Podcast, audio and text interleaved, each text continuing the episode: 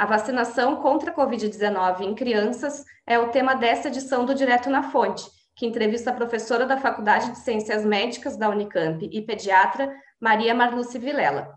Com o avanço da vacinação nos demais segmentos da sociedade e com o início dos ensaios clínicos em crianças, a professora acredita que em alguns países a vacinação desse público terá início até dezembro de 2021. Nós estamos em franco ensaio clínico, essa que é a realidade. Nós já aplicamos, pelo menos de algumas vacinas, mais de 100 milhões de doses e o banco de dados dando informações sobre segurança e eficiência e a vigilância em todas as etapas dessa aplicação é, dá para nós uma segurança de que podemos sim, é, com, com estas vacinas que já foram amplamente testadas e vigiadas e é, registrados todos os eventos adversos, pelo menos imediatos ou em curto prazo, nós não temos a avaliação a longo prazo, mas diante do problema que não há o que discutir, da gravidade dessa pandemia, isso é, autoriza, sim, que a gente faça agora a fase 2 né, e 3 é, para se determinar pelo menos as doses né, para as crianças e o intervalo entre as doses. É um ensaio que vai exigir é, consentimento dos pais ou responsáveis, não é, pela criança, porque a criança ainda não tem autonomia para ter compreensão e decisão sobre aceitar ou não essa vacina. E também o assentimento da criança. É importante que a criança também concorde né, de entrar e receber essa vacina. Então, é uma lógica bem diferente da do adulto, porque você então tem o, os intermediários né, para o cliente, que é a criança, e além disso, é, esta fase exige né, mais coletas de sangue para verificar a resposta dessas crianças a essas vacinas, para se acertar tanto a dose quanto o intervalo é, entre as doses. Né? O mundo todo né, não consegue fazer testagem nas crianças. E nós temos, assim, dados, assim, oficiais, é, publicados pela Academia Americana de Pediatria, é, que foram testados nos Estados Unidos até hoje é, 3 milhões 630 mil crianças desde o início da pandemia e que tiveram seus testes RT-PCR de suave ou nasal ou orofaringe positivos. É, e dessas crianças, é, eles consideram como é, eles representam, como um todo, 13,6% dos casos de Covid nos Estados Unidos. Note bem que, que foram crianças testadas, não é? E aí vem a questão, como que é a transmissão né, a transmissão aí nessas crianças. Elas geralmente se infectam até dos próprios familiares ou na comunidade, mas se viu assim com estudos controlados, inclusive na Coreia, que as crianças quando voltam às aulas aumenta a taxa de infecção, de transmissão da infecção na população. E, portanto, elas são é, muito menos né, do que os adultos, com sintomas mais leves, mas já temos dados informando que cerca é, de 1 até 3% dessas crianças elas necessitam de hospitalização, uma hospitalização por cerca de 7 a 14 dias. E, consequentemente, o fato delas poderem se infectar, elas podem transmitir. E a questão de vacinar essas crianças tem um papel de, primeiro, considerar uma resposta de mais proteção para toda a população e também é, de proteger, né? A expectativa é de se proteger essas crianças desses casos mais graves que já estão bem documentados. Há alguns relatos de que 22% das crianças que têm, que têm o diagnóstico através do exame são assintomáticas. Portanto, fica 80%, desses 80%, 78%, né?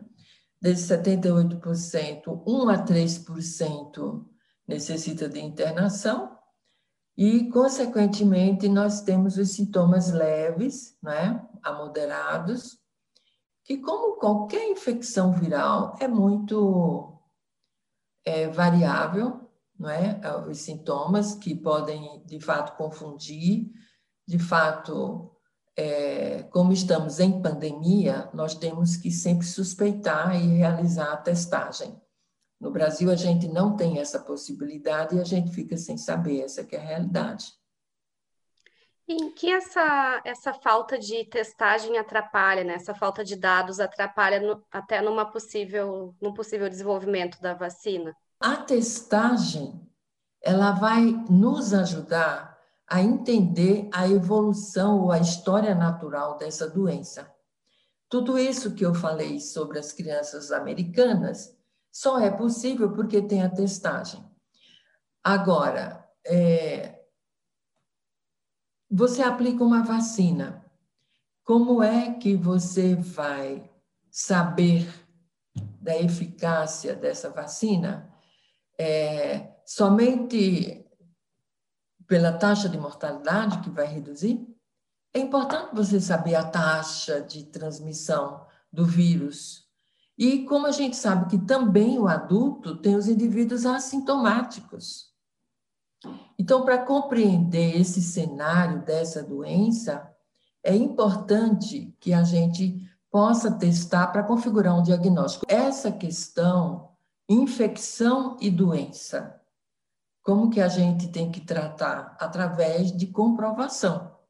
Você pode estar com a infecção, mas não tem a doença, não tem aqueles sinais e sintomas que te levem para a cama. E a questão da vulnerabilidade das crianças, embora elas não façam um quadro uh, grave com frequência, eles, elas fazem um quadro grave e é muito interessante a particularidade. Eles entram em contato com, com o vírus SARS-CoV e para manifestar essa gravidade levam quatro semanas, três a quatro semanas, é? com esse intervalo. Então a gente precisa ter a noção de investir para compreender a questão dos adolescentes, por exemplo, que faz parte né, da pediatria, da ebiatria, podem dar, assinar termo de consentimento, né? gerenciando também essa questão e facilitando a, a, a participação deles nos testes não é, de vacina para Covid. Na sua avaliação, quais são as perspectivas né, para que essa vacinação no público infantil, adolescente, tenha início em nível mundial, mas também no Brasil, né, que vem... Ah, eu acho que até dezembro, pelo menos nos Estados Unidos, é, Reino Unido, é, provavelmente é, já podem começar. Eu acho que há toda uma questão dessa parte, né, de que os pais eles têm que autorizar. E aquela história, começamos a divulgar que é, os mais suscetíveis eram indivíduos com comorbidades e os idosos.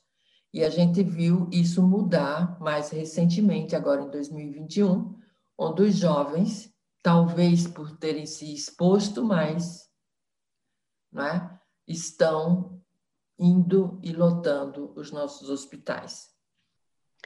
É, professor, em relação a essa mudança do perfil de internados, né, dos casos graves, a gente tem visto mais adultos jovens, né, jovens adultos é, uhum. desenvolvendo uma forma mais grave. Em relação às crianças, isso tem acontecido também? É, há uma maior taxa de, de infecção?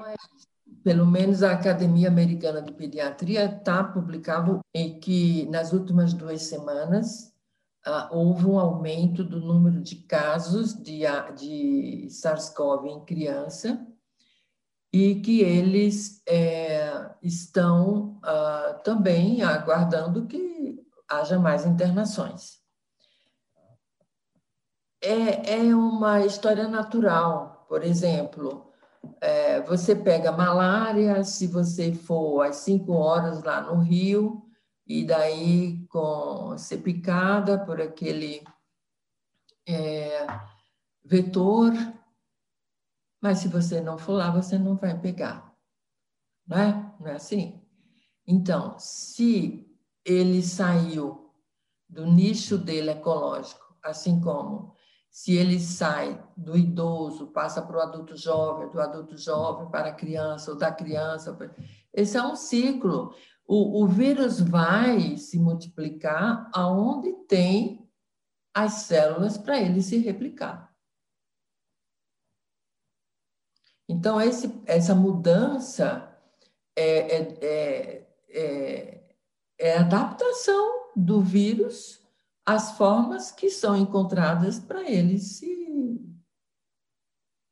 multiplicar. Né? Provavelmente, se você é, até tem esses experimentos quando você coloca células nossas de qualquer idade e coloca lá uma quantidade de vírus, ele não quer saber, ele vai entrar e vai se multiplicar. Ele não vai saber se aquela célula é de um recém-nascido ou se é de, de um de um adolescente ou de um idoso ou de uma pessoa que é obesa, com diabetes, com hipertensão, ele vai procurar aonde tem o receptor para ele entrar, porque ele precisa entrar para poder se multiplicar. Se você não vacinar a criança, o que, que pode acontecer? Ela vai continuar ajudando o vírus a se multiplicar e prejudicando aquelas pessoas que poderiam estar livres do vírus. Diana Coll para a Rádio Unicamp. Rádio Unicamp, música e informação de qualidade.